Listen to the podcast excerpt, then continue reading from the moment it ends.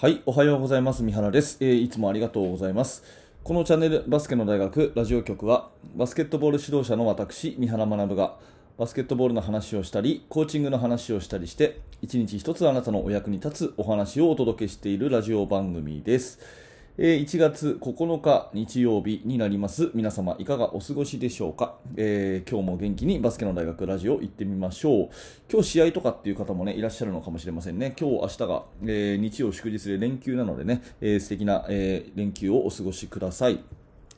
えー、今日のテーマは何かっていうと、1対1はもらうから裁くまでですよっていうお話なんですが、えー、ジュニアウィンターカップが昨日までありまして、で、それをね、えー、まあ、ネットでバスケットライブで私は、えー、合間合間にいろんな試合を見てたんですが、まあ、どこもですね、素晴らしいですね。えー、本当にスキルが高い、ね。特に私が感動したのはですね、あの、大阪にあるカゴクラブさんですね、のバスケットは本当に素晴らしいなというふうに思いまして、えー、スキルが本当に高くてですね、え、そこから得た学び、やっぱり育成年代って1対1が大事。だけど1対1だけじゃなくて、え、その周りの、その、えー、合わせとかそういったものが、えー、大事だよねっていうそんなお話をさせていただきます、えー、ぜひですね中学生そしてミニバスの指導者の方は、え、お役に立つ内容かと思うのでぜひ最後までお付き合いください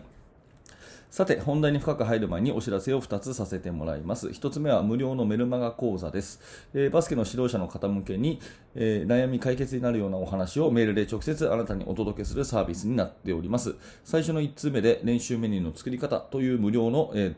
特典の動画をね、プレゼントしてますので、ぜひそれだけでもお受け取りください。それともう一つは YouTube メンバーシップ機能を使った限定放送のお知らせです。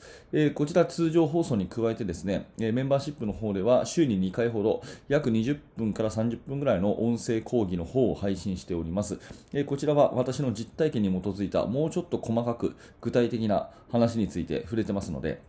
えー、ぜひ YouTube メンバーシップの方も気になる方はご参加ください。えー、メルマガ、メンバーシップともにこの動画の下の説明欄にリンクが貼ってありますのでどうぞよろしくお願いいたします。さて、そんなこんなで本題ですけれども、まあ、1対1はもらうから裁くまでというところで、うんと特にそのね、カゴクラブさんの試合を何試合か見て、1回戦からね、本当にすごい、えー、試合、素晴らしい試合が多くてですね、まあ、カゴクラブさんは、うんまあ、有名なクラブチームだと思いますし、ヘッドコーチはあの有名なマルタさんですね。えー、私、お会いしたことないんですけども、ぜひ直接ね、お会いしてバスケットを教わりたいなと思うような、そんな、えー、方です。えー、でですね、その、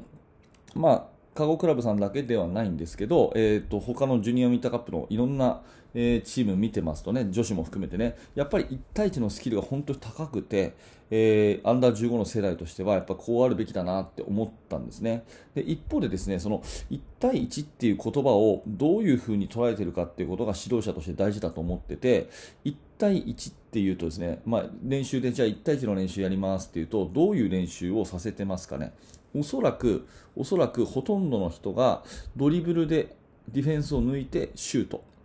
ドリブルでディフェンスを抜いてシュート。ドリブルして抜いてシュートっていうこの段階だけをですね1対1っていう風に捉えてる方が多いんじゃないかなと思います。うんまあ、私もね、え、以前はそうでした。ただ、やっぱりその1対1っていう定義がドリブルして抜いてシュートっていうここの幅だけだとちょっと違うかなと思うんですね、まあ、要は試合中にそれが使えないっていうそういうふうなことが起こるわけです。っていうのも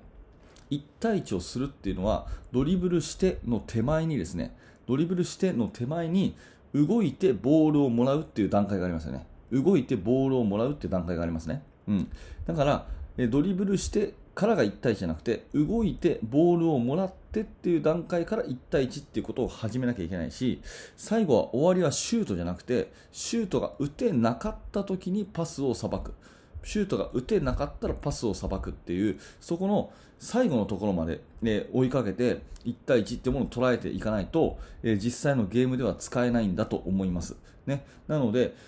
1対1って言ったらドリブルして抜いてシュートだけじゃなくてボールをまずもらって、ね、でいわゆる1対1で抜いていって打てなかったらパスしてさばくまで。もらってから抜いてさばくまででワンセットで完了っていうふうに考えることがすごい大事だと思います。うん。まあ、要はですねそういうふうに考えると1対1をするために周りの4人がどういうふうに合わせていくか。どういう原則で、ね、どんなスペーシングをとってどういう動き方で合わせていくかっていうところまで教えないと1対1っていうのは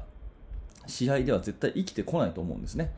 うんまあ、その1対1だけでなくて、まあ、例えばピックプレーにしてもそうです。ピックアンドロールのプレー、ボールマンにスクリーンに行きました。普通ドリルとしてはですね、この2対2のドリルをね、シューティングドリルとか、ライブの2対2とか、このボールマンとスクリーナーだけを練習することが多いと思うんですけど、実際はですね、そこというよりは、周りの3人がどこにいるのかっていうのが、あのすごく決め手になると思うんですよ。ここ大事なんでもう1回言いますけど、1対1にしても2対2にしても、そのボール周りだけじゃなくて、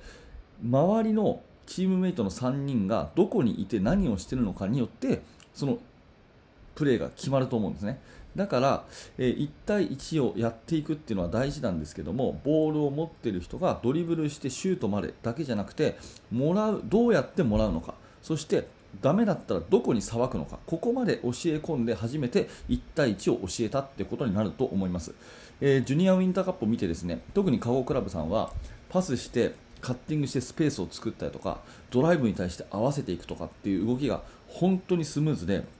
えー、本当中学生離れしていると思いました。あのーまあ、選手の、ね、努力も、まあ、当然素晴らしいことだと思うんですけど丸田さんをはじめコーチ陣の方の、ね、本当に優秀なというか熱心な指導というのが、えー、まあ、画面を通して伝わってきたので本当に素晴らしいなと思いますし、えー、きっとですねこれは私の推測ですけどその個人の、ね、ボールを扱ったスキルだけでなくて周りがどういうふうに合わせていくか。でしかもそれは形だけじゃなくてその原則っていうかですね考え方の基準みたいなものをおそらく丁寧に教え込まれてるんじゃないかなと思っていて、えー、本当になんか、あのまあ、共感ができるっていうかあ私もねそういう風にしなきゃなっていう風に刺激をいただいたという風に思うんですね。なので今日のね学びとしては、えー、まあ、ジュニアウィンターカップ、ね、日本トップレベルの、えー、アンダー15の世代の試合スキルを見てですね大事なのは個人スキルなんだけど個人スキルを発揮させるのは戦術であってで戦術を判断、理解させるためのそういう丁寧なですね、え根本を教えてあげるっていうことがすごい大事かなっていうようなそんなお話でございます。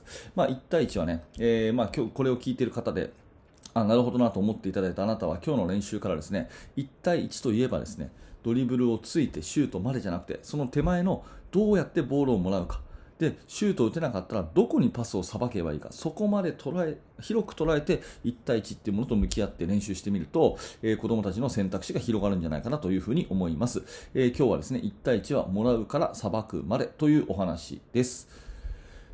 はい、ありがとうございました。え、このチャンネルは毎朝こういった感じでバスケットボールの話とか、え、指導者向けのコーチングの話をしております。え、今日の放送が面白かった、興味が持てたという方は、ぜひ、え、グッドのボタンを押して、並びに、え、チャンネル登録を押していただいて、え、応援してくださると嬉しいです。また明日の放送でお会いしましょう。え、そして現在ですね、えバスケの大学研究室では現在進行形で手掛けている最新のチーム作りについて、えほぼ毎日2000文字ぐらいの記事にして投稿をしております。興味のある方は下の説明欄からバスケの大学研究室覗いてみてください。